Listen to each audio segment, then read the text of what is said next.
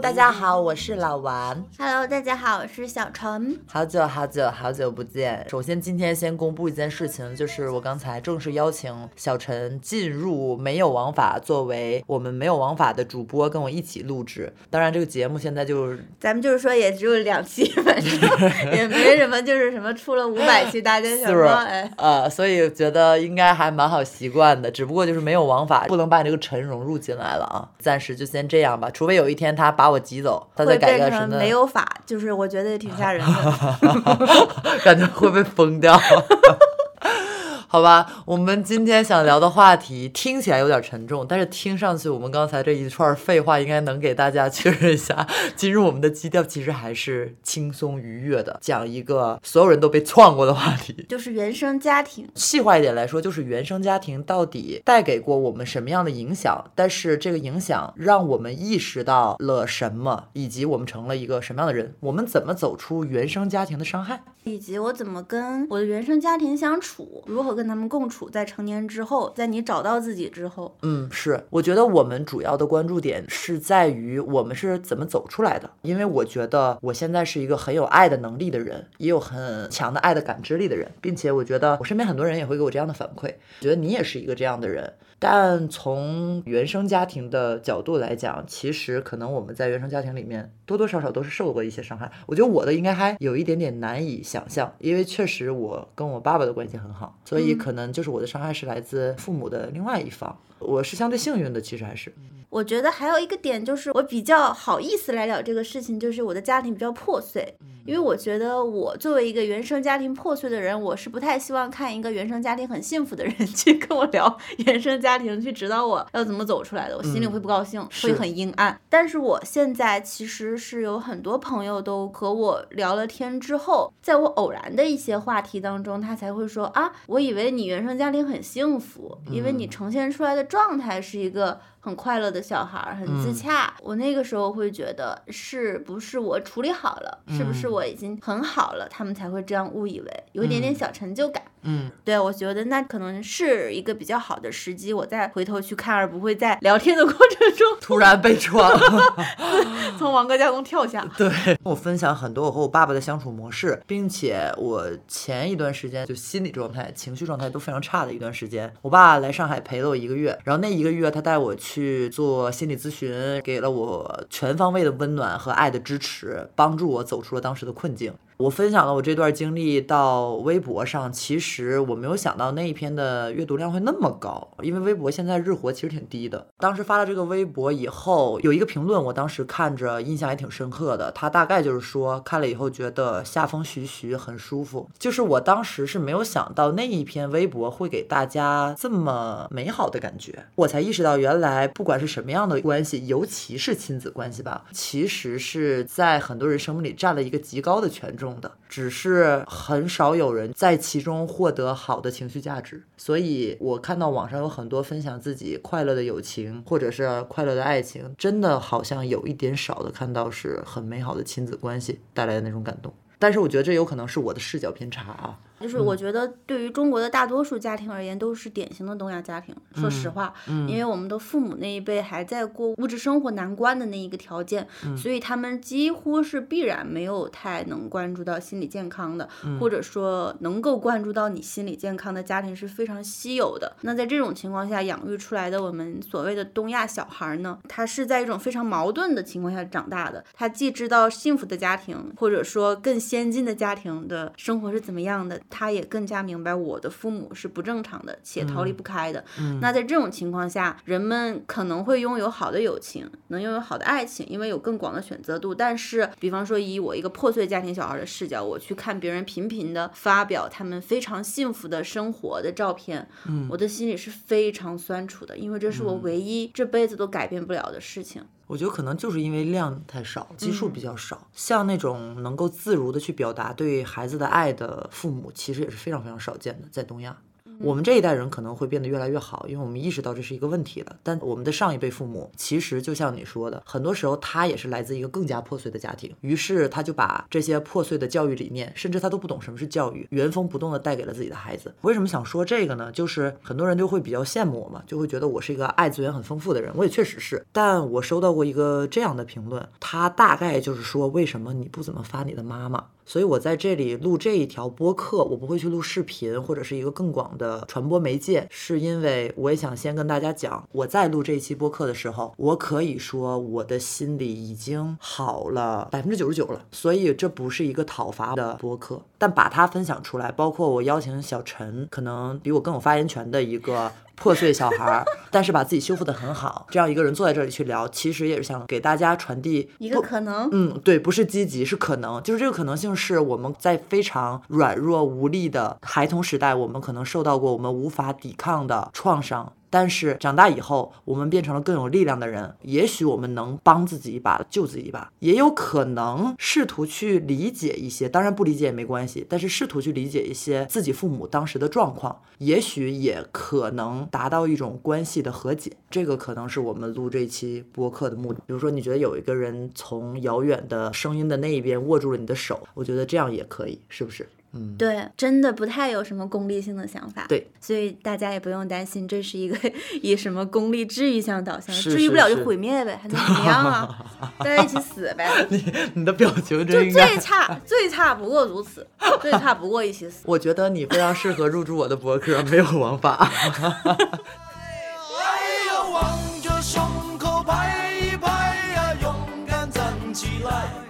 那我们可以先聊一下我们各自原生家庭的特点。要不然我先说，可以，咱们一个循序渐进。是我感觉你的这个受创程度好像比我高一点啊。应该关注我很久的老朋友可能知道，我爸爸是一个相对来说不断学习、比较开放的这么一个男性角色。但是我观察到，好像有很多家庭里面，父亲这个角色其实是缺位的，大部分是母亲去承担更多的提供情绪价值给孩子的这么一个角色。但是在我的家庭里，我母亲其实是一个情绪管理能力很差的人。在我比较小的时候，我爸爸因为早期的时候要经常出差，他好像当时还在读专升本还是什么东西，他需要经常去外地。然后我大量的时间其实是跟我妈妈在一起。我妈妈可以说是一个比较典型的，完全不知道怎么去教育孩子的这么一个人，她甚至不知道教育的概念是什么，感觉像刻板印象家庭角色的翻版。确实是我妈妈，她的情绪管理能力非常差。但其实我现在啊，我认真去想，我觉得我妈妈是有一定的情绪问题的。是的，对，是有情绪健康问题的。你之前跟我说过，她一定也是有过大的创伤才这样的。没错，就是我妈妈，比如说她在面对指责的时候，她的状态是非常的激进的。你一旦指出她一点点小的所谓的问题，她就会非常尖锐的做出应激反应。比如她做过自扇嘴巴。她就是爆哭过，就是在我年纪比较大一点的初中、高中跟她吵架的时候，她就会爆哭，或者是她展现出一种毫无戒备的脆弱者的状态，就是歇斯底里的去指责说：“你要把我杀了吗？你要打死我吗？”就是我什么都没有做，可能我就是非常生气，我要摔门就走，就是说你要杀了我吗？就会非常激进。但在我更小一点，我没有反抗能力的时候，他基本上是没有任何的情绪管理能力的，用暴力去制裁他认为我做错的一切，甚至有的时候我没有做错任何事情，他只是生气。就我举一个小一点的例子啊，我妈妈是在一个国企，我放学了以后，我会在她的单位等她下班。她当时的那个单位是这样子的，是一个柜台。里面呢，面对着这个柜台有一面巨大的镜子，在旁边是一个洗手台，然后我妈在那里洗葡萄，她的同事在旁边聊天儿，我在那边照镜子，因为那个时候我记得应该是小学吧，反正刚刚有一点臭美的意识。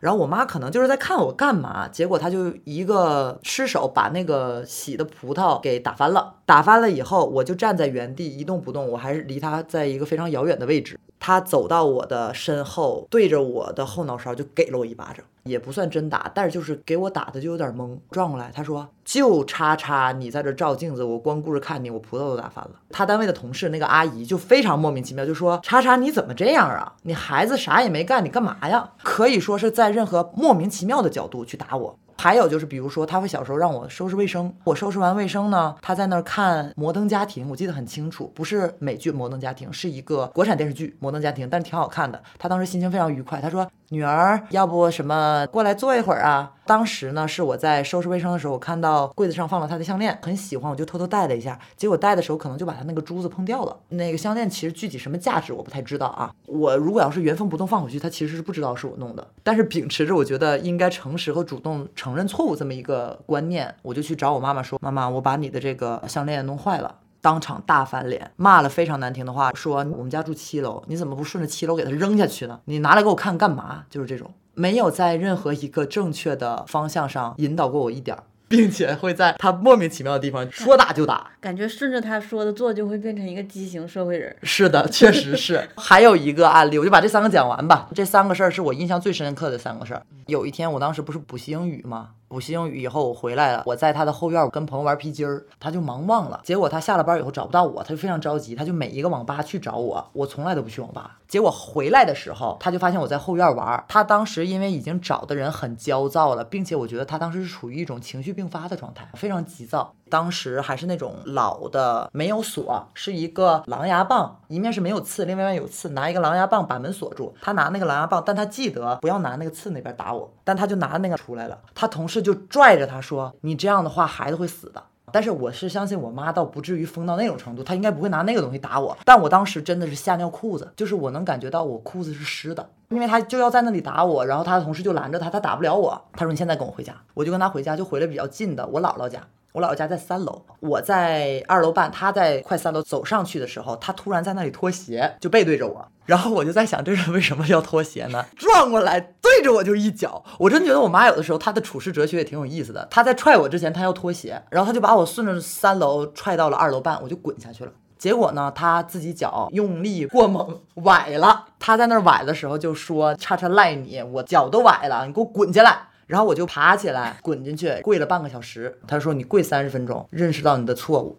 你长大以后，你才会发现这些其实都是，甚至我觉得可以接近于虐待。我觉得就是虐待。我长大以后，我讨伐过他很多次这件事情，因为这些都是发生在我爸爸不知道的时候。在小的时候，我也没有任何意识，这些事情可以跟我爸爸讲，我也不知道要去跟谁求助。那个时候，甚至我都没有觉得那个对我造成很大的伤害。说实话，我会觉得是不是这种程度挨打也正常啊？就我没什么感觉。但是会在长大的时候，有很多时候会突然意识到，当时你对我的这个伤害其实很大的，不然我不会记到现在。对，不然你是不可能记得这些画面的，因为小时候很多事情你都忘记了。其实快乐的记忆甚至也不是那么的多。是我现在想起来，我记得就是非常快乐的时候，以及这些画面，好像就没有什么别的了。反正我妈就是一个这么个状态的人。但是，嗯，要帮我妈开脱的话，一会儿再说。你先说说你的吧。我说说我的，我的家庭其实跟王哥有点反面吧，就是母亲相对来说比较的温和，给予爱；父亲是一个非常典型的家庭暴力男，精神暴力男。但是他不是家暴我，嗯，他是家暴我家庭里的其他人，比方说他的妻子，我妈妈，我们家族里的其他的亲戚，比方说什么几爷爷、几姨什么的，我们整个家庭都是。充斥着暴力，就一到聚会的时候，我们家里吃着吃着饭，可能谁就要拿刀杀谁了。嗯，我还亲眼见我爸爸打过我爷爷，把他打到地上，家里的空调都倒下来，我就在一边看着，家里就形成一种我在远处观望，所有人都在右边拉架的情况。举个例子吧，我爸爸是在我妈妈怀着孕的时候怀疑他搞外遇，嗯，因为我妈妈因为工作的需求需要去见客户，有的时候就是男生，我爸爸就会当着客户的面从地下商场那种。地方倒着把我妈妈的头发拽着，从楼梯下面把她用头发的力气拉到地面，然后再殴打她。我妈妈就会大喊救命，但是没有什么人去帮助她。包括我生下来之后，她的精神暴力，她为了辱骂我的妈妈，她就骂我是个野种之类的，就是说你跟别人生，但是因为我跟我爸爸实在长得是 太像了，没有人愿意相信他的话，就苏小时候简直就苏一模一样，这也成了我的一个心病，就是他。说这个话的时候，大家都很百思不得其解，好荒诞的画面啊！所以后来的情况就是，我妈妈她出走了，其实很勇敢出走的妈妈，但也因此就造成了我跟我外婆还有我爸爸较为畸形的居住在一起的一个情形，就这样一直居住到十八岁，我上大学离开重庆为止。你的这个也太吓人了。我觉得你妈妈的情绪暴力，当然不能说她不可怕啊，但是我爸爸他是一种非常暴虐的形象。我再举个例子，就是他以前还没有生育我的时候，他曾经跟我妈妈一块儿吃饭，他突然对我妈妈说：“你怕不怕我？”我妈妈说：“我为什么要怕你？”他就被这句话激怒了，觉得挑战了他的自尊，就是你怎么可以不怕我呢？那个时候重庆还是一个未开化的状态啊，大都市的朋友们，就 我爸爸拿起一把刀就砍我妈的手，我妈没有躲，当时在她手上留下了一个很大的伤口，我妈妈就没有躲嘛，我爸爸就问他说你怎么不躲呢？我妈妈没说话，然后爸爸立刻变脸，变得非常心疼，就说你哎好傻呀笨蛋，然后去给他包扎什么的。后来我问我妈，我妈说吓懵了，一句话都说不出来。但还好是一句话都说不出来，才可能在那个时候又保护了自己，因为一旦说错，可能就又是另外一顿的暴力。我其实刚才在想，我真的觉得男性的暴力要比女性的暴力杀伤力大多了。主要是你在身体上其实也是占有很大的优势的。就比如说我妈打我和我爸打我，那肯定是不同量级的打法。再怎么着，我是觉得我妈没有给我造成过身体上巨大的创伤。我现在觉得很可笑，你知道吗？你刚才讲完这个事儿，我想到我和我爸爸在后续聊很多很多关于我们小的时候发生的事情，这个相关的话题的时候，我爸说，其实啊，咱们家还是一个相对幸福的家庭，你的童年其实挺幸福的。我每次听到这句话的时候，我一方面觉得其实也还行，因为毕竟我没有长成一个畸形的社会人，像你说的，但与此同时，我又觉得听起来很奇怪。因为我确实在小时候遭受过一些虐待，结果我还是一个东亚家庭里幸福的样本，尤其跟你的比起来，所以我现在听起来我就会觉得天哪，这个就是好荒诞啊，你知道吗？就是我一方面能够理解我爸当时为什么会那么讲，与此同时我又不得不说我确实挺幸福的。但这个幸福的承认让我觉得充满了滑稽色彩。我在想，欧美人能听明白不呀？我跟他说我来自一个幸福的家庭，只是我妈就会从三楼给我踢到二楼半，他能听懂吗？我觉得我但凡说出一个例子，欧美同学就要给我集体送水果，会给你送钱。我真的。不过你这么一说，我的确是觉得母亲她可能就是因为身体上的原因，包括我身边很多朋友，他们遭受的来自母亲的虐待啊，都是那种想起来会有点毛骨悚然的精神虐待。但是来自父亲的是更加直接的一种暴力冲突。我觉得两种各有各的好，各有各的坏。你还居然还能说出各有各的好，只能说你也是相对幸运的东亚家庭小孩。我们东亚家庭小孩就是很积极。我其实挺想聊你刚才说那个母亲带给孩子毛骨悚然的虐待，因为我看过很多很多这样的说法。当一个家庭里你生养了一个女儿，有的时候其实最恨你的人是你的母亲。目前看来，我这个相对幸运的小孩来自我妈妈，可能比较微不足道的精神虐待，主要体现于她对我价值的全盘否认。我妈从来不觉得我长得漂亮，也不是说我是什么大美女，你要承认我。但是你觉得自己的小孩长得漂亮，难道不是天经地义的吗？有非常直接的案例，也是就是我在家照镜子，我是多爱照镜子。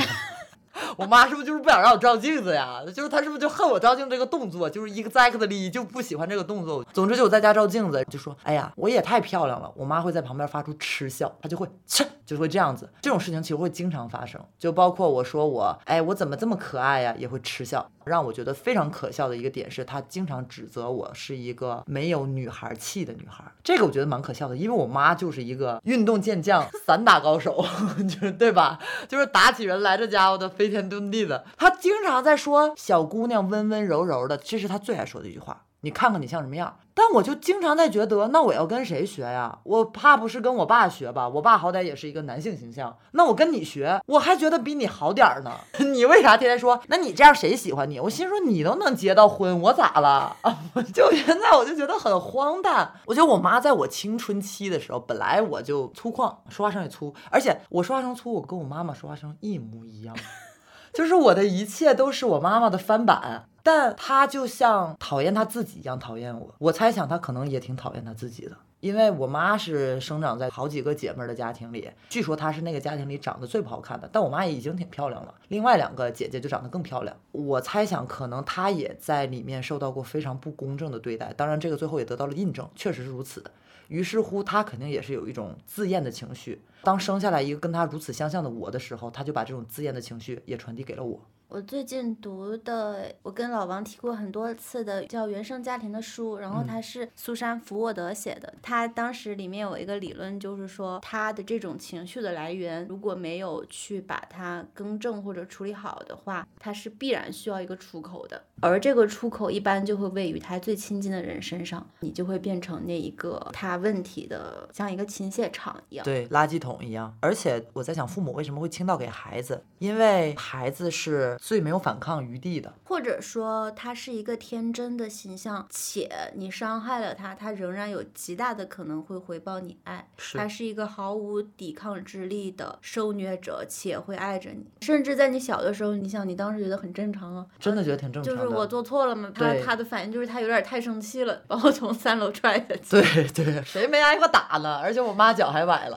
好像确实把他气得不轻啊。是，长大发现怎么 对呀？怎么一页一页的想起来？对我其实最想聊的是，我为什么会意识到我妈妈应该很讨厌她自己，或者是她的上一辈，比如说我姥姥，应该把这个东西带给了她。他无力去抵抗，他就只能把这个东西也带给我。因为我发现，其实饶是我认为我妈妈有这么多不对的地方，在很长一段时间，我真的很像她。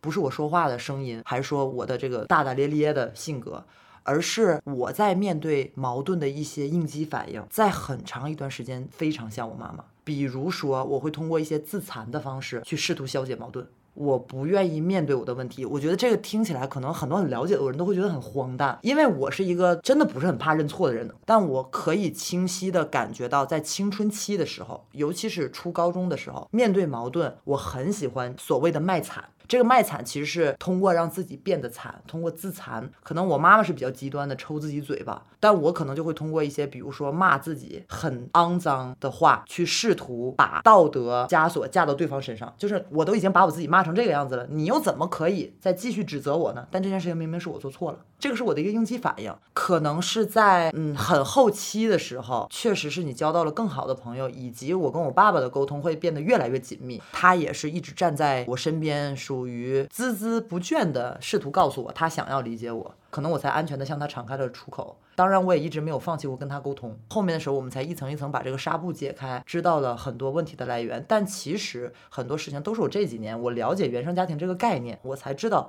哦，在当时的时候，我的那些反应其实是别人带给我的。真的有很长一段时间，我觉得我就是一个很糟糕的人。这个感觉我也有，我觉得东亚家庭的小孩应该大部分都会觉得自己没价值，就是一块破抹布。感觉很多父母都对小孩说过很糟糕的话吧。我爸爸他就说过非常歧视的话，就说你只能当农民，你只能在街上擦皮鞋。甚至我们路过那种擦皮鞋的摊儿，我爸爸都要非常恶劣的在别人的旁边说上一句：“你不学，你以后就在这里擦皮鞋吧。”是我当时就觉得非常的难堪，觉得他怎么可以这样的说人。后来我也有类似的这。这种自毁的倾向，我不知道你有没有这种自毁的倾向啊？我觉得自残算一种，还有我的朋友，包括我，都会通过一种不断的想象自己死亡的时候，父母痛快的哭泣，来达到一种心理愉悦的释放。哇！就是在觉得他们不爱我的时候，你就会幻想自己各种死亡的方式，然后他们痛哭的场景，心里就真的就是释放很多压力的情况。你有复仇的感觉？一个是复仇，一个是真的还挺愉悦的，也是那本。原生家庭里说嘛，他的那个理论啊，他的那个理论是说，父母日复一日的这样在言语上去虐待你，诅咒你，比方说你没出生就好了，嗯，你就是丑烂，你怎么不去死啊？这个会变成小孩心里一个自我实现的预言。小孩的心里其实还是爱父母的，因为他就是这么一个天真无邪的对象，他就是要去爱爸爸妈妈，所以他的心里会潜意识的认为这是他爸爸妈妈希望他去做的事。有时候他会强烈的想要，我就死在你们。面前，这样你们高兴了吧？但是其实他的心里那一点点的愉悦，他是说也包含了这样他们是不是真的就是他们的愿望，会让孩子夹带有这种奇怪的忠诚，最后可能会导致他们自杀的结局。这种含有无数精神以及身体虐待的亲子关系，就像永远无法逃脱的奴隶主和奴隶，只有说奴隶主才会对他的奴隶做出这样的刑罚。你刚才讲那个的时候，我真的如果不聊，我永远意识不到我能记得这么清楚。你刚才说的时候，我立刻想到就是在我家七楼，我在那个七楼的阳台就对着窗外，我就在想，我想跳下去，但是我的想法是，我想看他后悔，我想看他痛哭流涕。我想通过结束我的生命，让他意识到他是一个多么糟糕的人。因为对于那种手无缚鸡之力的我来说，我既不可能去与他产生什么对抗，我也没有任何经济能力，我也打不过他。那我能通过的方式就是让你失去我，因为我知道我是你唯一的孩子。你失去我，你也不一定痛快。我不知道我会不会心里觉得这是他的愿望，但我只是想通过死去报复他。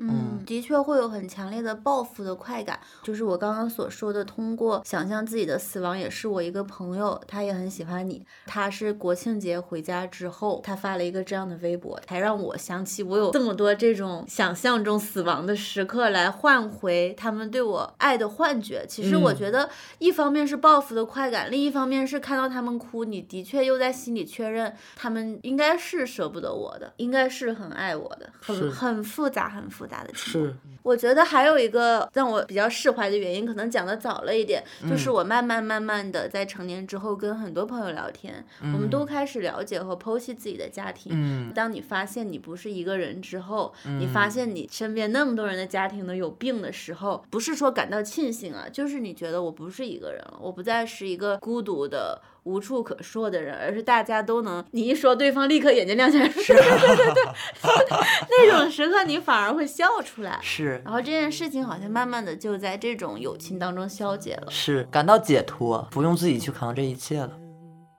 当你发现黑白不是那么的分明，世界不是那么的公平。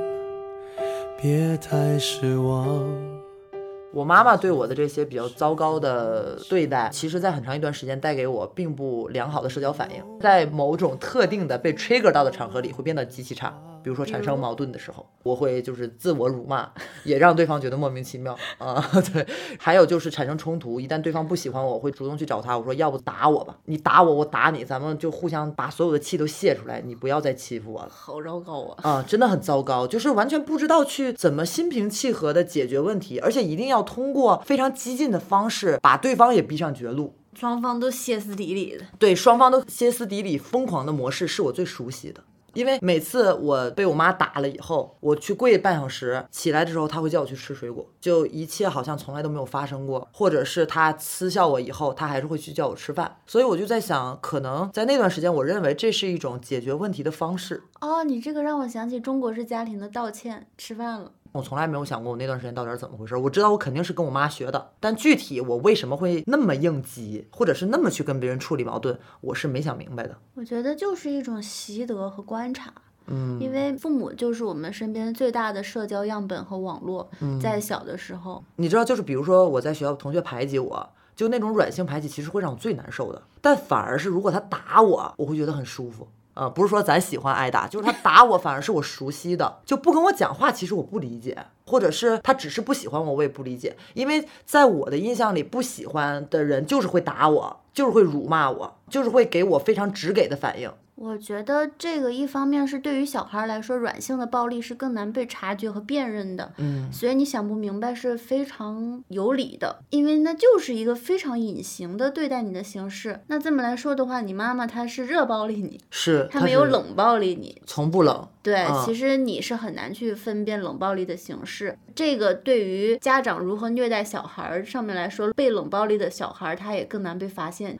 因为你暴力的殴打你，你身上会有淤青。嗯，但是被冷暴力的小孩，言语虐待的小孩，他走在外面，没有人看得出来他受伤。是。你觉得我们的性格组成到底有多少是先天，多少是后天？因为我今天在跟小陈聊一个话题，小陈说很多人都会自称社恐，其实是在原生家庭里从来没有得到过重视，没有被看见过。于是他在不需要承认他的工具性的时候，比如说你去加油的时候，你加个油，你有你的要干的事情，你有你的的角色。对，或者是你在一个买个菜呀、打个水呀，这些都是你有你的角色，你有你固定要做的事儿。但是你要是在一个社交场合，你要毫无目的的去跟人开展一段不知道会发展到哪个方向的社交关系的时候，你就会惊恐症发作。对，一直以来我们都有很多很新潮的 tag 去来标签这些东西艺人、I 人，什么水象星座、火象星座。之前是我们还有血型，但是我们却从来从来没有聊过关键的话题。我们在家庭里被看见过吗？我们有被鼓励过更加勇敢的表达自己的情绪吗？或者是我们在社交关系里有被托过底吗？就是你的父母如果一直以来也没有告诉你，就是社交其实是一件安全的事情，主动结交朋友是一件有可能成功率很高的事情。你一直处于一种不被看见、不被需要的状态的时候，当然你不会比较安全的去主动跟人构建任何关系。是的，不过我觉得社恐其实它是一个蛮复杂的议题。有的人他可能至今仍然觉得是自己性格使然，但我现在是逐步发现，这一定和我爸爸妈妈对待我的方式有关，这一定跟他们情感忽视我以及打压我有关。他们造成我在我向别人伸出手的那五秒钟之内，可能已经想了二十种人家骂我或者拒绝我的不友善的方式了，而这些拒绝和辱骂极大可能都。都是来自我的爸爸，他打压我的方式，以及我对我做出一个动作之后，对方那种难以琢磨和预测的反应的害怕，我觉得他是脱不了干系。但是像刚刚王哥聊到，我们到底是一个怎样的人？我觉得这也是你成年之后，我非常高兴去发现的一件事情，就是你有一个机会去以一种非常成熟的视角去看待你跟事物的关系。就是昨天我读另外一本书叫《为何家会伤人》，它里面有一个概念叫精神。胚胎是一个心理医师提出的，好像他就是说每个人的在出生的时候，其实有一个精神胚胎已经出现了，它不是我们肉身的胚胎，这个精神胚胎已经决定了你是一个怎样的人。我觉得这还挺身心灵的，但我就在想，可能每一个人的精神胚胎不一样，但不管我们是外向型人还是内向型人，如果我们被好好的爱过和对待过，我们才会真正成为各种各样精彩的、快乐的、精神富足的不同种类的人，而不是有不同创伤的不同。心碎程度的人，不用太听我们的话，不要让任何人告诉你，你该怎样对待世界，或他该怎对你。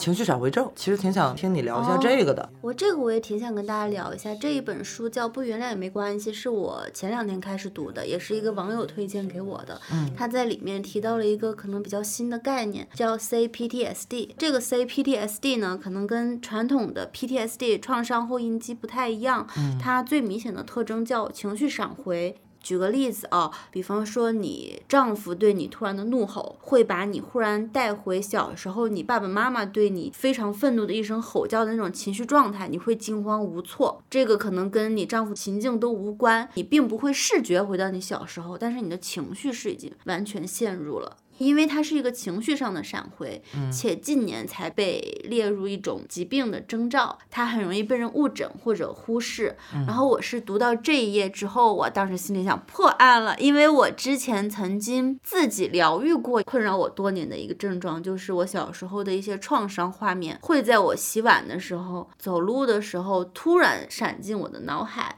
然后我就进入那个状态，我就立刻很想去当场死亡。我就很害怕，整个人回到一个非常糟糕的状态，然后有的时候一天这个东西能进来我的脑海几百次吧。所以我一直都是一个每天都非常辛苦的在跟自己脑海中出现的声音和画面消耗的状态，因为我看上去很正常，其实跟人社交非常正常，甚至很搞笑，所以我都没有去寻找心理的治疗。后来我是靠自己，靠我朋友跟我说，你要把自己透过那些画面，我就靠这样的一种自我催眠，远离了那个情绪闪回。后来当那个情绪再来的时候，我就按照朋友跟我说的，想象你是在把。他握紧，对他说：“我放你走吧。”然后就把他轻轻的放开。我是通过这样的一种非常原始甚至笨拙的方式疗愈症状的。然后我读这本书才发现我得病了，原来我竟然靠自己疗愈了。我心想，真真是鼓个掌吧，太厉害了。你刚才在想的时候，我就在意识到，大家正确化的认识。不同的科学领域的自己的情绪创伤是多么的重要。因为有的时候你想就是医不叩门嘛，你如果都没有发现自己有病的话，其实你都不知道怎么去帮助自己。因为像你这种，咱不得不说也是幸运幸运啊，是的咱你也幸运了，对。可以说是奇迹。对，就是你自己能帮助自己走出来，真的是奇迹。但大部分人可能他不知道自己得病。二，他一旦说出这些事情，大部分会被轻飘飘的盖过去，用一些比较流行的概念，别想那么多了，不要精神内耗，别想有些没都过去了或者啊，你老揪以前的事儿干嘛？别那么纠结。或者放过自己吧。其实这些话啊，嗯如果你是觉得在安慰自己的朋友的话，我建议就是停止对他说这些话。就如果你的朋友正在经受，或者他尝试对你吐露他原生家庭嗯的问题，我觉得也许可以先接住他的情绪，先对他说好的好的，或者你很辛苦，然后等他说我需要帮助的时候再去帮助他。是，而且这些话我会觉得真的是挺傲慢的，因为没有一个人会比他自己更想放过他自己。不是你站在这个角度轻飘飘的说一句“你放过你自己吧，你别内耗了”，他就能够做到的。而有的时候倾听其实就是一种帮助。他可能真的就是受不了了，他也没有指望着你能给他提供什么有效的方法论。我觉得大家不要把自己当医生去处理朋友的情绪问题。其实每一个人是有自己的功课要修，只有他自己能发现自己最大的症结所在。但你做到的是安慰和支持。你作为一个受创伤的东亚家庭小孩，你唯一不能放弃的就是你要改变你自己生活的这份勇气和决心，就是你肯定绝对可以，绝对不要放弃。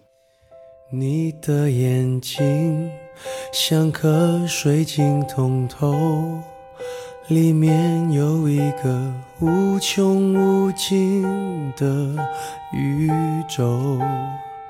小小的你，在你小小的梦里。刚我和王哥出去踱步了一会儿，在家里四处散步了五分钟左右，然后吃了一点甜食，并且打算继续吃火锅一会儿，是，因为感觉被创伤了。确实是，就是是开头嘻嘻哈哈的，结果在过程中狠狠被创。就是出去甚至有点不知道干嘛，啃手指。如果大家觉得听的有点压力的话，也可以稍微暂停一下。对，甚至觉得要是不想再听了，我觉得就关了，因为有的时候人要在准备好的时候再去揭开，可能有一些伤痕还是怎么样的。是的，我觉得都没有什么关系。但我们后半部分是会比较轻松吧，应该。嗯嗯，因为我觉得本来前面都说了，说想告诉大家我们怎么走出来的，结果又走回去了。也想宽慰大家的一点是我今天刚读那本《不原谅也没关系》，或者是其他几本我记不清了啊。它里面写我们小时候发展出来的那些特质，比方说惊恐，或者对于冲突的一些糟糕的回应，或者你任何时刻觉得不够自信、内向，或者你觉得自己有点像爸爸妈妈，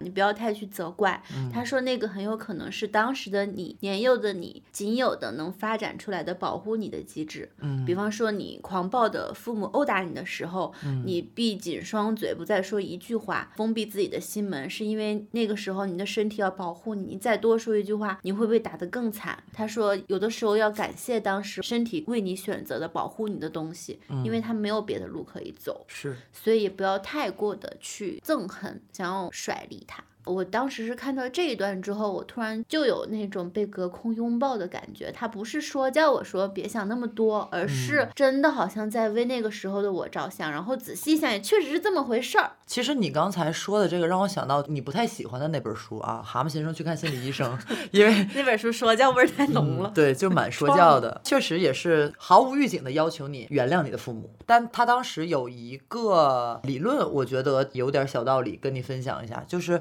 他说成年以后，我们可能要么就是一个我们父母的翻本，就是你可能构建出来的人格，要么就是父母人格。要么就是孩童人格，孩童人格就是当手无缚鸡之力的那个小孩的阶段，你面向父母的时候，你的这些本能反应，或者是你成为了一个加害者，就你成为你的父母。如果想要治愈自己，可能你要去做的是构建一个属于自己的人格。但其实这些东西都是应该在健康的家庭关系里，父母引导你去建立这种人格的。但很遗憾，非常多的小孩从来都没有被引导过。他要么就是成为这个沉默寡言的、保护自己的孩童时代的自己，他可能已经二十五岁了。但他还是一个十三岁的少年或者少女，要么他就成为了他的父母，他用他父母对待他的手段去对待所有人，或者是他是这两者的混合，但他就是没有构建出属于他自己的这种人格。我想到有时候我刷小红书，因为我有时候会点那种情感家庭帖子，他所以他偶尔会给我推，呃，我就越来越烦了。然后，真的但是我算法别太烦啊我！会看到有一些人，他真的会说，我怎么成我爸爸妈妈的样子了？嗯他会写某一个时刻他惊觉的，然后他真的会非常非常的痛苦。但我现在觉得那一刻或许是彻悟点。哦没错没错因为那一刻你对翻版自我的厌恶会达到顶峰，因为以前你可能不会发觉，但只有你转身发现，我靠，我在我身上看见他了，你可能会从此醒悟，然后把自己慢慢剥离，把那个人格给他。从壳里找出来，所以我觉得，如果听众朋友们 有过这样的几个点，不要太过度厌恶自己了。你其实厌恶的不是你本我的那个你，那个部分不能完全代表你。这个就是关联到我想跟你接下来聊的事情，我们是怎么从这样的原生家庭环境里脱离出来，成为了所谓更好的自己的。咱们就比如说那种大环境里，动不动就去聊更好的自己，更好的自己。我以前就在想，更好的自己是啥呀？我到今年我才开始有概念，我觉得我是一个更好的自己了。我解决了很多我以为我身上带的东西，解决它的方式就是去看它背后的诱因是什么。你一旦发现很多东西不是你自己天生的，你就是一个丑恶的人的时候，其实它是一种很大的解脱。有的时候你会发现你变成你父母，但其实你一旦意识到，有的时候你就能理解你父母为什么会这么做，会不会他们身上也是他们的父母。我分享一下我是怎么一步步走出来的啊。今年开始，我才逐渐可以原谅我妈妈。在此之前，我对她是一个非常强烈的厌恶和痛恨的阶段。这个反应可能能持续个四五年。我们见面的时候其实算是和睦的，但不能说是愉快的，但不会产生任何的争执。我妈妈在她年纪比较大以后，明显对我的态度也温和了非常非常多。我爸爸也是。是，他会讨好我，甚至会主动给我打钱，想让我能更加亲近他。但很多事情你知道，你没有构建过的感情，它是不可能凭空再突然出现的。所以我能做到的就是不去刺激他，不去跟他争吵。但我天然的对他就没有依赖感。我知道他是我应该最亲近的人，但我什么事情都不跟他说。并且也不指望他把任何事情告诉我。我是在今年的时候，是我跟我爸有一次突然聊到我妈妈，然后他说我妈妈前两天去呃我姥姥家了，因为我妈妈这一边的她的兄弟姐妹们永远都是一乱糟糟的一个阶段，其实就是你说的那种，就你在旁边看着他们打架，但站在旁边那个人不是我，因为我和我姥姥没有那么近，我姥姥对我也一般，那个人是我妈妈。我妈妈是要么在里面打，要么在旁边拉，但永远都不会是大家心平气和坐下来吃一顿饭。哪怕是吃一顿饭，吃完饭之后，可能一天之内又打起来了，就一直这么一个状态。以前的时候，我是非常排斥他，我就会觉得你是一个这么糟糕的人，你家里的所有亲属也都是如此糟糕，很多人的人品也非常的坏。说实话，但是我现在我才发现，我怎么可能奢求我妈是一个人格健全的人？她这么长的一段时间。浸染到这个环境里，意识到这一点，是我爸爸跟我讲，我妈就是现在已经快六十了，从来都没有说过她小时候的事儿。结果是某一天，也不知道怎么了，可能喝了点酒，跟我爸聊，他说他小的时候经常挨揍，以前他也给我讲过，都是用那种非常诙谐的方式。他讲他跟他大姐现在已经是处于一种基本绝交的状态。他说他小的时候偷穿过他大姐的衣服，他大姐回来了以后，看到他穿了衣服，把他的衣服从他身上扒下来，用剪子全部剪碎了。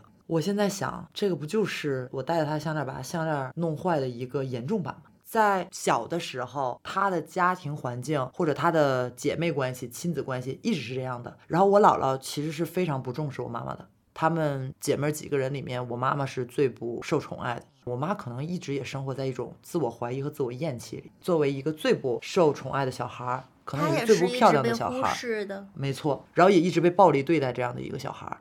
我是真的在听到他说他的衣服被剪碎的时候，他跟我爸说的时候，我第一次同情他。然后那个时候是我意识到，我好像已经开始原谅他了。我在这里也想问一下你，包括也想跟听众朋友们聊一聊，就是我想向你确认一下，你的这种原谅和理解，其实并不代表原谅他对你做过所有的事情，对吗？而是嗯一种，就是从某一个方面知道了他之所以这样之后，我就不会再是一个那么愤怒和困惑的状态，就是我做错了什么。哦，而是我知道你对我做了什么，那些东西我会记得，并且它在我身上有烙印。但是对于你身上曾经发生过的事，我也感到很抱歉。是，我觉得这个是两回事，因为现在的人挺多就是非黑即白的，他会觉得说啊，那他对你这样，你们还要原谅他，活吧，活该，就是受苦吧。但我觉得事情不是这个样子的，就又要说回不是掉书袋子啊，就真的就是读那本《原生家庭》，还有不原谅也没关系，里面真的很多破案时刻。他也是说，在你原谅之前，你是必然要感到愤怒的。正常的人发生这种事，你不可能不愤怒。你如果眼见你的儿女、你的最亲近的好友被这样的对待，你都不可能不愤怒。那你为什么会直接说“我早就原谅他们了”，而跳过了愤怒这一集呢？这就是那个《蛤蟆先生》这本书跳过的部分，其实，所以我不喜欢那本书。是咱们就是说，如果看心理书籍的时候遇到很不舒服，觉得他在说教你的反应，就像换心理医生一样，把这本书先烧了，不是？对，就是咱们换一本书看看看，说不定有嗯更适合你的心理流派。我确实是站在我妈妈的女儿角度，我永远都不会原谅她，因为我没有做错任何事情。就像你说的，你对于一个无辜的小孩儿施以暴力，但与此同时，我站在一个我成人的角度，你站在一个对他人的境遇的角度，我觉得是这样的。嗯，我很同情他，就像同情我自己一样同情他。我很抱歉，我的身上居然会发生这种事情。我是一个无辜的人，但在他很小的时候，他也以一个无辜的个体无来由的遭受了这样的虐待，导致他成为了一个糟糕的人。我很同情他，所以我觉得这两者确实是完全不矛盾的。嗯，我也觉得，我觉得，而且这个是很重要的。到了这一层的时候，我才意识到我的成人人格早就已经萌生，因为我知道我已经有我的成人人格了。我有很多东西是不像爸爸，也不像妈妈，或者是我在像他们的优点。你不能说我妈妈就没有优点，她肯定是有优点的。但是我会发现，能想到这一层，那一定是我的成人人格。因为在我父母这里，我是没有得到过任何啊，你可以从这个角度去看待你和你母亲的关系。这个是我自己通过书籍，通过我自己寻找的朋友，或者甚至是通过我的爱人去告诉我的事情，它变成了我成年的灵魂的一部分，所以我挺感激。我觉得，当你发现自己专属于我的那个人格的时候，心里的那种喜悦是非常安定的。是，而且你会特别有勇气，真的就不会再那么恐惧，我会不会不断的面临那些情绪闪回了。我只有在一切调动我成人人格的时候，我才发现我才是真正有勇气面对一切的一个人。但在此之前，我不敢说。在此之前，我也不敢。比嗯方说，像我刚刚如果描述我以前家庭的状态的话，我可能会被创到先阴郁个两三天吧，至少。嗯，但我刚刚出去踱步了一会儿就好了，其实，嗯嗯已经能够非常快速的从那个状态当中回味过来了。嗯而且我也不觉得说你好的标志就是谈起这些完全没有感觉，那也很奇怪。相反，就是我能够快速的从这种状态中弹性的调整回来，我觉得这个是非常好的。不要让任何人告诉你，你该怎样对待世界，或他该怎对你。要跟现在一样随性。我刚才聊了我走出这个事情的一个结果，但其实过程我觉得它是一个非常漫长的过程。其实我没有办法把它很系统化的总结。你可以总结一个大概的，你怎么走出这种伤害，或者怎么治愈自己的吗？我可以，其实是一个侧面的过程。我觉得我是从十八岁离开重庆之后，开始有了轨道上的转变。第一个是我生活的环境到了一个咱们就是说更文明的城市上海，哦嗯，然后接触到了各种各样多样的人，哦，这个东西是第一步，就是我的眼界可能打开了，是。而且我离开了他们身边，到了一个既没有妈妈，也没有爸爸，也没有外婆的地方。嗯。当时他们是非常强烈的想让我留在重庆的，嗯。而我也有非常多的朋友选择留在重庆，因为它不是一个很差的城市，它有不错的大学，而在那里你每天周末都能回家吃上饭菜，这其实是一个很大的诱惑。但是我不管，就来上海了。然后从这个时刻开始，我的某种自立的能力被动的就被触发了。哦，那我们的经历其实挺像。你如果不说的话，其实我无法意识到我是怎么更好的，但其实是很像的。这也有一个原因，是我刚刚闲聊的时候跟王哥提到的，就是我们的父母不是控制型父母，嗯，我的志愿他让我自己随便填的。嗯，他不会插手来管我，哪怕他们会表达，哎，我还是希望你在重庆念书，但他绝不会那么变态的来什么修改我的志愿啊，改我的密码，收我的身份证，没有。是所以这是我唯一庆幸我父母的地方。哦，我也是，可能在比较早期的时候，他会想要控制我，但他一旦意识到他没有能力的时候，他会立刻放手，他不会是陷入一种执念里，比如说用生命去威胁你，你不能干什么什么样的事情，因为我跟你的感受一模一样，只是我的契机是去了北京。我了解有一些控制狂父母哦，他们的生命里就是女儿、儿子是他们唯一的支柱。但是我的父母不是，我妈妈是事业型女的，我爸爸根本不关心家庭，他在外面有他的兄弟要去他关心，所以他的心思根本不在我身上。嗯，我现在想来，如果我的爸爸妈妈是控制型父母的话，我的道路可能会更艰难一点，但我绝对不会停止，因为我感觉我内心的那股冲劲是很强的。但凡他们阻拦我，只会更加坚定我要出走的决心，因为他们身上也是这样的。这个是父母身上好的地方带给你的。是的，我觉得我妈妈的出走就非常勇敢。她在我三岁的时候，九七年就去北京闯荡了。那个时候，其实对于一个独身女性去外地还是非常非常艰难的。你知道我为啥笑吗？就是说起我妈妈来，我这么多怨言。刚才我在说我妈妈身上肯定有优点，我现在就是想到我妈是一个非常有闯劲儿的人，我爸是一个很安分守己的人。那我这个闯劲儿其实是从我妈妈身上来的，就很有意思。她带给我那么多创伤，但她身上的唯一一个优势让我有勇气逃离她。我觉得这些很难讲，就是是优点你可能反而更难去发掘。是，我成年之后被有的人提醒，就说：“哎，你有的时候行事处事是不是像你妈妈一样？”我才觉得是不是有那么一点点的可能。然后上了大学之后，第一个就是你必须自立自强了嘛。嗯。第二个就是我进入了一段类似于非常错误的恋情，这个恋情充满了畸形。在此，我都不忍心向大家描述它的带给我的创伤程度和原生家庭甚至差不多，并且它运用了几乎所有我在原生家庭里被影响到的部分，比方说我的自毁、我的不善表达、正确表达我的情感、不懂怎么和人沟通、处理解决矛盾、等等的问题，就是把这段恋情加倍的恶化，彼此都给了彼此非常深的伤害。我在里面数次的产生那种彻底的自毁的冲动。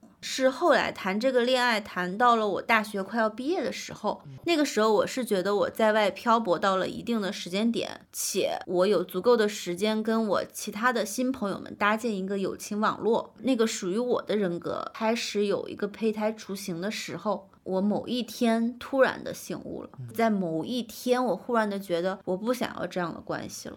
我觉得累了，我觉得那个我的胚胎出生了，可能我就跟他说：“你把我衣服寄回来吧。”对方立刻领会了我的意思，他发疯了吗？没有。其实我们挺平淡的结束了，因为还好当时是异国。结束之后，我的恋情就开始越来越好。我就是相信那个时候有个某个身体里我的东西诞生了，我就开始越来越坚定的去寻找我要的东西，对我好的东西。我开始变得很爱自己了。嗯再到后来是我去美国留学，我妈也没有干涉我这件事情，虽然她非常的担心。学校也是我自己选的，所有东西都是我自己做的。然后在美国又是另外一个层次的自我成长的过程，我在那里再次脱壳了。是，从那边回来之后，基本上就是我现在的人格的雏形和基底，并且变得只能说是越来越好吧。是的，确实。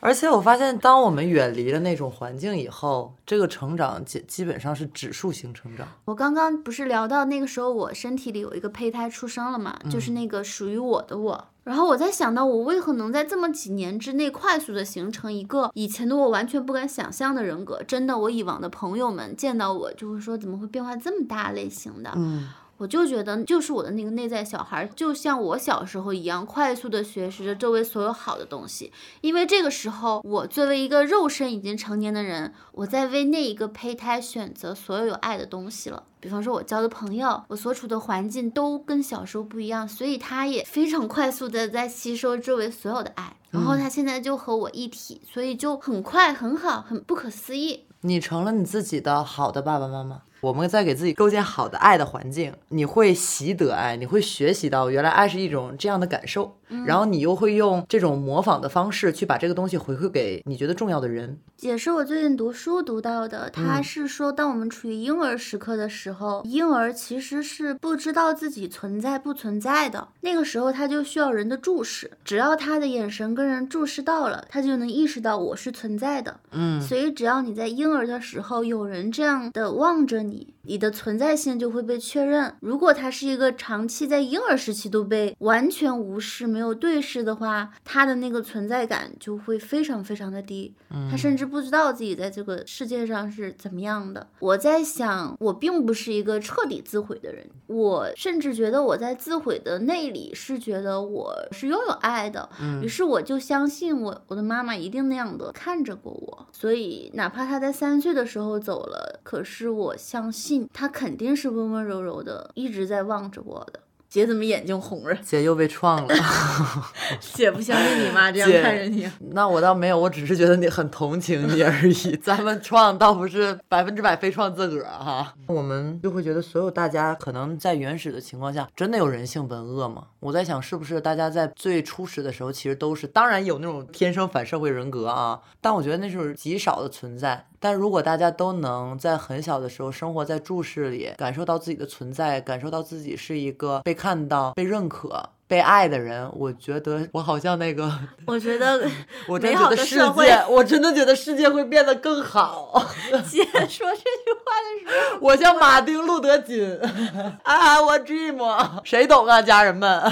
我现在能理解他了，他为啥要站在那个上面被枪杀的风险还要说这个话？呃王哥他当时和我说，只要家庭里有一个人给予过这样的爱给你，你就能习得这份爱。我也觉得这是我和他比较幸运的地方之一。就我知道肯定会有那种非常糟糕的家庭，父母双方都没有给予小孩很好的爱。我觉得这样的小孩，他可能找到自我的路会更加的难，但是不能放弃。因为有的时候我没有办法选择自己先天的这种出生的环境，但是我相信你肯定是一个有力量的人，能帮自己找到自己内在的小孩儿，并且用爱去把他浇灌成一个健康的大人。我觉得真的会很艰辛，就是像我从几年前的那种处理情感，真的非常糟糕，就大家能想象到的一切非常糟糕的处理方式，几乎都在我身上发生过。然后是我真的想要改变它才开始的。我在这个大纲里也写了四个字，叫课题分离。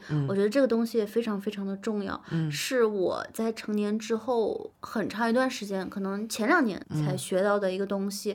这个东西不仅跟我的恋爱有关，也跟我的社交恐惧症的治愈有关。因为我爸爸常年的打压嘛，其实我对社交是那种强撑型的。我给大家举个例子，我之前在美国念书的时候，社恐症还非常的严重。我会在上课上着上着的时候，小组讨论的时候，再次陷入那种被遗弃的惊恐感中，因为我不太擅长跟人拉帮结派。或者快速的找到跟自己配对的人，因为我害怕，我往往就成为教室里剩下的那唯一一个人。慢慢的，大家说话的声音在我耳边都会变成一些白噪音，我都无法分清他们在说什么，我就觉得他们都变形了。有一天，他们在这样讨论的时候，我又是一个人，我就冲出教室，到了我们研究生的休息室，躲在桌子下面哭，非常非常的害怕。还有就是有一次去博物馆也是这样的，没有想到博物馆当天有那么多的人，我又忘了带蓝牙耳机，然后我就在那里心跳加速，整个人就是眼泪差点就要流下的时候，我就逃离那个地方了。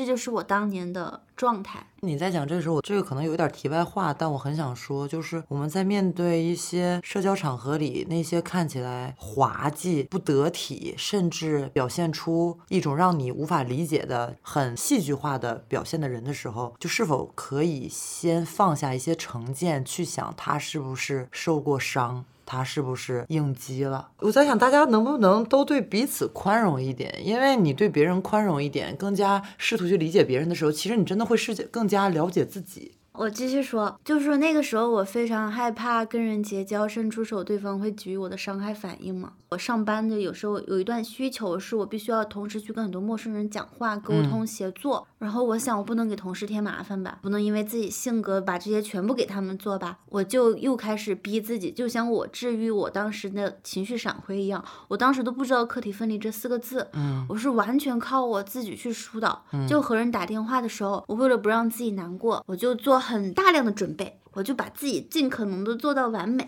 以一种非常积极昂扬的态度和人沟通完之后，有的时候还是会遭到拒绝嘛。因为我已经做得很好了，所以我就想，我已经做得很好了，我已经把能做的都做完了，嗯所以是不是我这边的路都走完了，他的那边选项键是他自己选择的呢？而他的选项键跟我的选项键是不是没有关系呢？因为我已经做完了所有的了呀。我扪心自问，我已经不能再做得更好了。我心里的这个历程，因为我要不停的去跟人沟通，所以他在短短一个星期之内演变了很多遍，就像快速的在进行一个疗程一样。是，一个星期之后，我和人社交就基本上没什么问题了。我突然就习得了这种，我给出手之后，他要如何握住我是他的世界了，而我的世界已经完成了我 perfect 的一步。我要表达我的善意，我已经给了他的反应如何，他不能再伤害我，他也不应该触动到我的情绪。后来我分享这个事情的时候，才有人跟我提，他说这个是哪个哪个心理学家还是哪本书里提到的课题分离。他说别人要怎么对待你是别人的课题，要学会分离，不要把别人的课题拿来给自己做。这也是后来身心灵领域经常说的一件事情，不要做别人的作业。是的，就想分享一下，我觉得很多人可能还是害怕。嗯，而且我发现，就是你的这个也是自我人格飞速晋升。就当你找到那个自我精神胚胎的时候，其实是这样的。我想问的是，你现在跟你父亲的关系怎么样？因为我觉得我跟我妈妈，在我达到对她的同情和原谅以后，其实我有在试图跟她修补关系。觉得现在我们做的也还可以。我觉得我的情况其实和你很类似吧，嗯因为小时候错过的东西，我觉得很难再建立了。而且我对我爸爸现在是有一点点刻意的疏远，我不想再去回应他的一些讨好和试图拉近我的一些行为。比方说，他给我发很多的微信，我几天才回一条。我知道他已经很年迈了，我也想过我会不会因为我这样的行为后悔，说我为什么没有跟他多说几句话，为什么没有跟他和解，为什么没有去问一下爸爸当年的很多问题？但我觉得此时此刻，如果我不想去做的话，我就不去做。我要把自己放在第一位，感到后悔的话，那就下辈子再说。我觉得我并不是一个百分之百想通的，能说出很漂亮的道理，让所有人都觉得哇，你处理得很好的人。但我是会给自己一个解决方案的人，就我会把每一步都想清楚。我这个话可能明天会变，嗯可能后天会变，是但我一定会给自己一个想清楚的交代。嗯，我们最后再各说一个成人的我们，我们最喜欢我们身上，或者是我们突然对成人的自己一个巨大的发现吧。我今年才发现，我离那个我不喜欢的，好像我妈妈的我越来越远了。就主要体现在我上这个节目。当然，我中间也崩溃过，但我真的没有想到我的情绪会那么稳。如果照以前在那种环境下跟大家如此不熟 悉，你跟他说，你跟我打一架，对，就是矛盾频出，我觉得我会发疯。但我真的没有想到，在面临那样的冲突和矛盾，我会处理得这么好，就一直在主动破冰，主动去跟大家建立关系，并且在冲突来临的时候，我觉得也用一个比较平静的状态去处理，就甚至是想试图理解对方，因为我是想知道对方到底发生了什么。其实一是我有过这样的经验，我在想对方会不会是当年的我；第二是这个成人的我以一种更宽容也更理解复杂性的态度去接纳别人可能带给我的短线的攻击，也愿意给别人更多一个机会。这个是我今年在面临这种挑战以后，我才发现的。哦，这个是成人的我给自己构建的性格，然后我觉得非常的感动。我想了想，我觉得成年人的我学会的让我自己很感动的一件事情，是我学会主动道歉认错。就我以前是我宁可你砍下我的头，我也不愿意说对不起三个字，嗯哪怕我已经知道自己做错了。嗯我绝对绝对绝对不会低头，低头就等于要我的命。但是现在不会了，现在在发生矛盾的时候，我会想一想是不是我错了。但我觉得这个又和自省不太一样，这个是我想，因为我很珍惜你，我在担心我是否伤害了你，所以我先想一下我的行为有没有这样的可能。如果我发现我还是喜欢你，想要和你继续发展，无论是友情还是爱情的关系，我想要和你讨论一下，我们怎么面对这个问题，我们一起要怎么办呢？并且我会在这个末尾不厌其烦地告诉对方，你很重要，我爱你。我觉得这是对我来说很了不起的一点。我愿意一遍又一遍的，不像我的爸爸妈妈那样去不羞耻的说，也不害怕别人抛弃我的说，我爱你很重要，因为我不想和你分开，我不想和你就这样绝交，所以我要再和你聊一聊。我一点也不觉得这样是羞耻的，嗯，爱就是爱，很感谢自己变成了这样的自己，没有彻底放弃过，有的时候差点就放弃了。是，而且这个时候才是真正的你会说我很感谢我自己的时刻。我其实，在来的路上，我有在想我要 感谢谁。我甚至在想，要不要感谢我的现在的男朋友。但我其实都不会说，我最感谢的是他。虽然我非常感谢他给予我的非常多的爱意和包容，可是我仍然觉得，如果没有我自己的契机，我仍然只是会把这一段关系搞砸。如果没有他，我找到自己的路，他可能只是会慢一点。没错，那这一期就这样了。我觉得我们其实给了一个比较好的结尾。就是在前面就是左创右 创上创下创的时候，最后把它拉回了一个相对跟我们预期比较像的。我跟你说，我现在已经语言系统崩坏了，你知道吧？现在就是我想说点稍微温暖的话，但是我一半被创，一半又感动，你懂吗？但我现在整个精神状态还是好的啊，只是语言能力匮乏。我前几年跟曹导他们录原生家庭的时候，我当时还狂哭呢。当时在想我爸爸的事情，说到他如何对待我，如何打击我，如何对待我和我妈妈的时候，我就说为什么你不能直接对我用最狠的方法？你偏偏还要有时候关心我，有时候陪伴我，让我觉得你还是一个值得去爱的爸爸，会被我可以原谅的爸爸。我会说，那你不如怎么怎么样对待我。我当时说着说着这个，就是泪流满面，泣不成声。大家给我递纸巾。这就是他构建的新的语言系统哈。嗯，但是现在这个问题好像已经被解决了。我现在提起我妈妈，我就没有那么强的愤怒的感觉了。我觉得这可能就是我已经先经历了放肆的愤怒。最后想说一下我我爸爸妈妈带给我的好的点，可以。我突然想起来很多，我觉得我要谢谢我糟糕的爸爸身上那股对朋友之间的义气，因为他对我也是这样教导的，他会为了去帮朋友抛下家里人，但我就去其糟糠，就是 学习他那个精华，就是要在朋友必要的时候两肋插刀，但是 还是不要抛弃家里人。所以这就是他上次在我家也是玩到很晚，但是她男朋友叫她回去，她还是回家。我说你就在这躺着不行吗？他说不行，老陈会想我的。这个就是你的一个兼顾，我觉得做的很好。好吧，那我们这一期就这样啦。希望能给大家一个隔空的拥抱和来自小陈的亲吻，怎么样？啊 啊，有点社恐了，有恐了。你承认人格不是不恐吗？好吧，那就是一个贴贴吧。嗯，好，来自我的拥抱和小陈的贴贴。那这一期就是这样啦，我们就下一期再见吧。嗯，希望大家都可以找到自己，无论变得好还是不好，还是希望大家变得好一点啊！好，好，那先这样了啊，拜拜，拜拜。可惜世界不及你好，原谅我们，我们都还在找。而时间它只负责流动，不负责与你成长。不过你只需要倾听，倾听你的心。